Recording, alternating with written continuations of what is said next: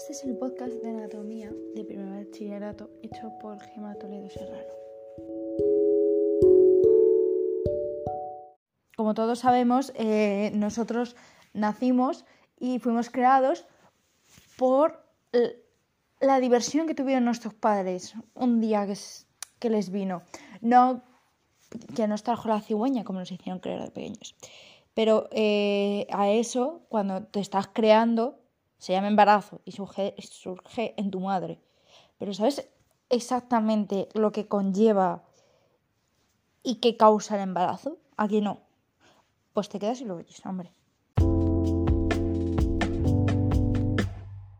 Bueno, pues como aunque igualmente todos sabemos lo que significa parto, vamos a dar la definición eh, correcta y culta, que es el estado fisiológico en el que se encuentra una mujer cuando comienza con la concepción del feto y continúa con el desarrollo fetal hasta el momento del parto.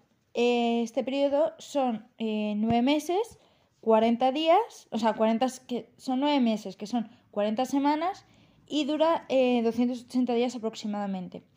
Eh, también puedes concebir al niño, que cuando concibes al niño es el parto. cuando lo concibes puede ser antes de los nueve meses, que se conoce como parto em, prematuro, o después de los nueve meses.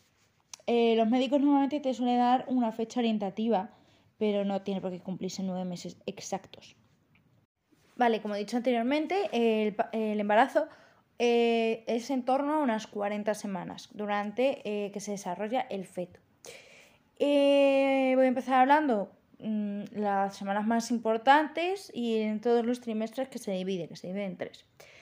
Eh, para empezar, las primeras ocho semanas son las más importantes, ya que el embrión forma los órganos principales. La madre puede experimentar síntomas como náuseas, irritabilidad, cansancio y, agrandamiento de las mamas. Entre la semana 8 y la 13 empiezan eh, a cambiar el cuerpo eh, de la futura madre y se diferencian los órganos sexuales del feto. Eh, cuyas cuerdas vocales también se formarán, o sea que se empieza a crecer la barriga de la madre.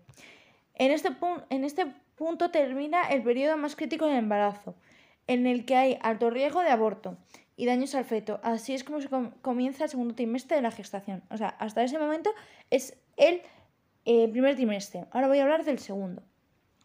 La semana 13 a la 17 disminuirá, disminuirá la fatiga y las náuseas eh, tendrán a desaparecer, mientras que el feto está completamente formado.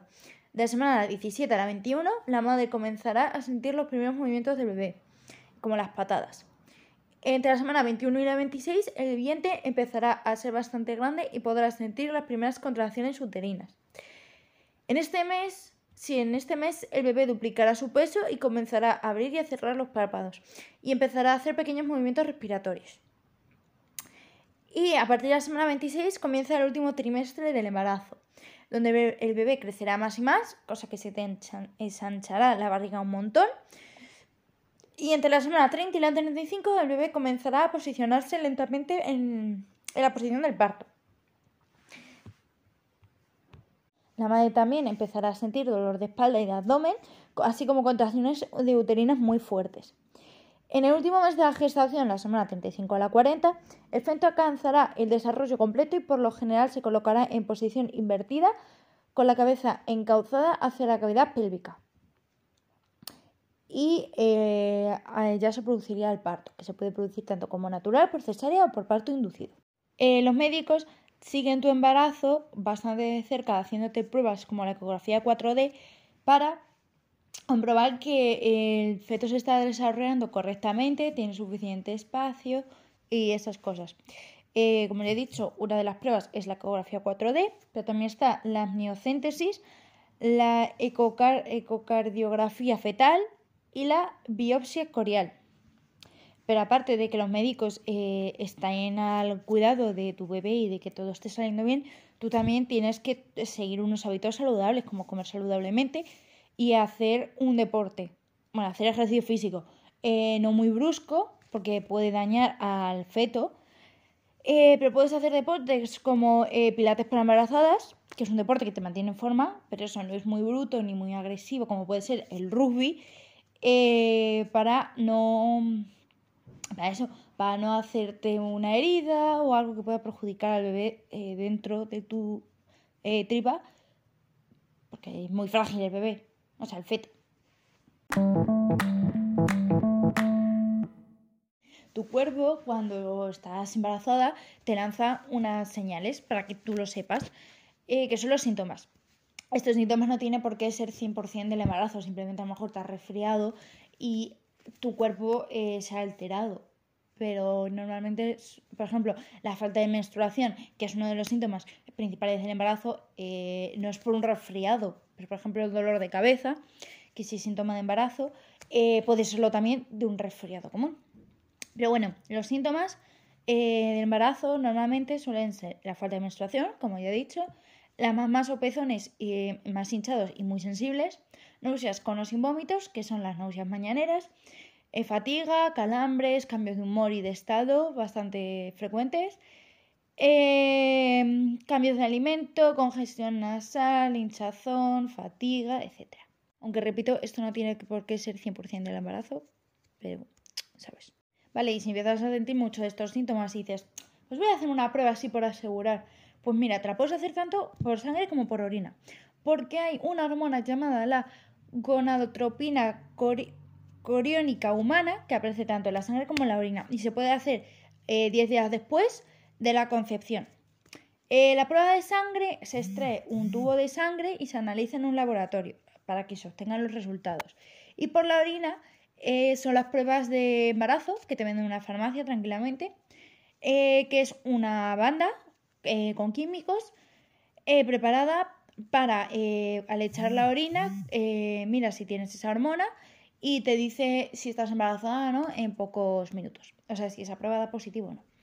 Vale, imagínate que das positivo.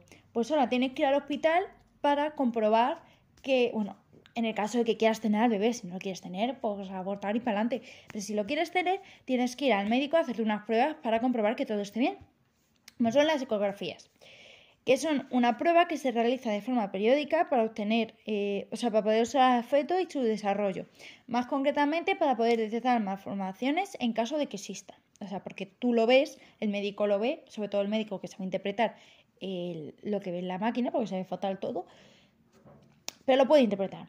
La amniocentesis, que se realiza para determinar la presencia de irregularidades cromosómicas en el feto, como puede ser el síndrome de Down, o el test de O'Sullivan, que es una prueba que se realiza entre las 24 y 28 semanas de gestación para determinar la cantidad de glucosa en sangre. Pues imagínate que te sale diabético, pues eso deberías saberlo.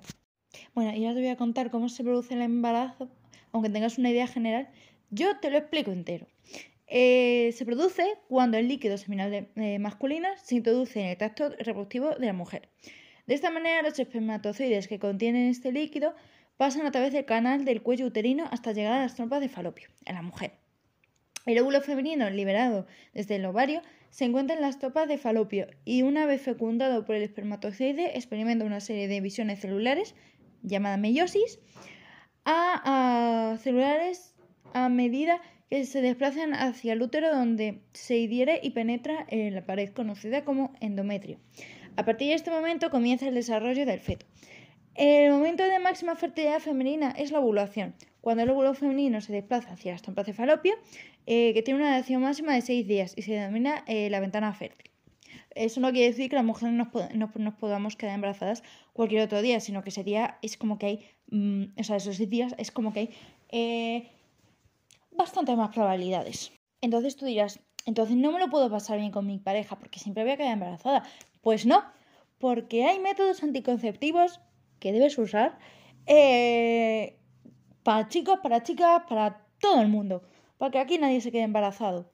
Eh, que son los métodos de barrera, que suelen ser los condones masculinos y femeninos, esponjas, cauchos eh, cervical, que se utilizan a la hora de tener relaciones sexuales obviamente. Eh, los métodos hormonales de corta duración, como puede ser la píldora, el parche, la inyección, el anillo, etc. Que son métodos con receta médica. Eh, los anticonceptivos reversibles son métodos de acción prolongada, eh, como suelen ser los dispositivos intrauterinos o implantes hormonales, que son anticonceptivos que se introducen no, que introduce el médico una sola vez para toda tu vida. La eh, esterilización femenina masculina, como eh, cortarse las trompas de, eh, trompas de falopio en las mujeres y la vasectomía en los hombres, que previenen el embarazo para toda tu vida. Y métodos naturales que no se utilizan como anticonceptivos, sino que la pareja evita tener sexo durante los días más fértiles. Y ya está. Que por cierto, un dato que he dicho mal, las pastillas del día después, que es eh, si has tenido relaciones sin protección y no te quieres quedar embarazada, eh, te tomas una pastilla que dura, o sea, que son hasta tres días después de haber tenido esa relación. Te la puedes tomar para que no se llegue a fecundar el óvulo. Esas a día de hoy no merecen, o sea, no se necesita receta, por si te interesa. Y para acabar, quería dar mi opinión de que el embarazo es una cosa muy bonita, pero tiene que ser eh, querida. tampoco puedes obligar a nadie a quedarse embarazada. Entonces, eh, ten cuidado, usa protección, em, ve al médico si quieres quedarte embarazada y no puedes. Si estás embarazada, ve al médico también para que controlen a tu bebé y tu embarazo, para que ninguno de los dos hagáis perjudicados. Y a vivir todos felices. Bueno, hemos llegado al fin de este podcast. Espero que os haya gustado y os haya ayudado. Y por favor, ir al médico mm, si notáis mucho de estos síntomas. Y nos vemos en otro podcast. Adiós.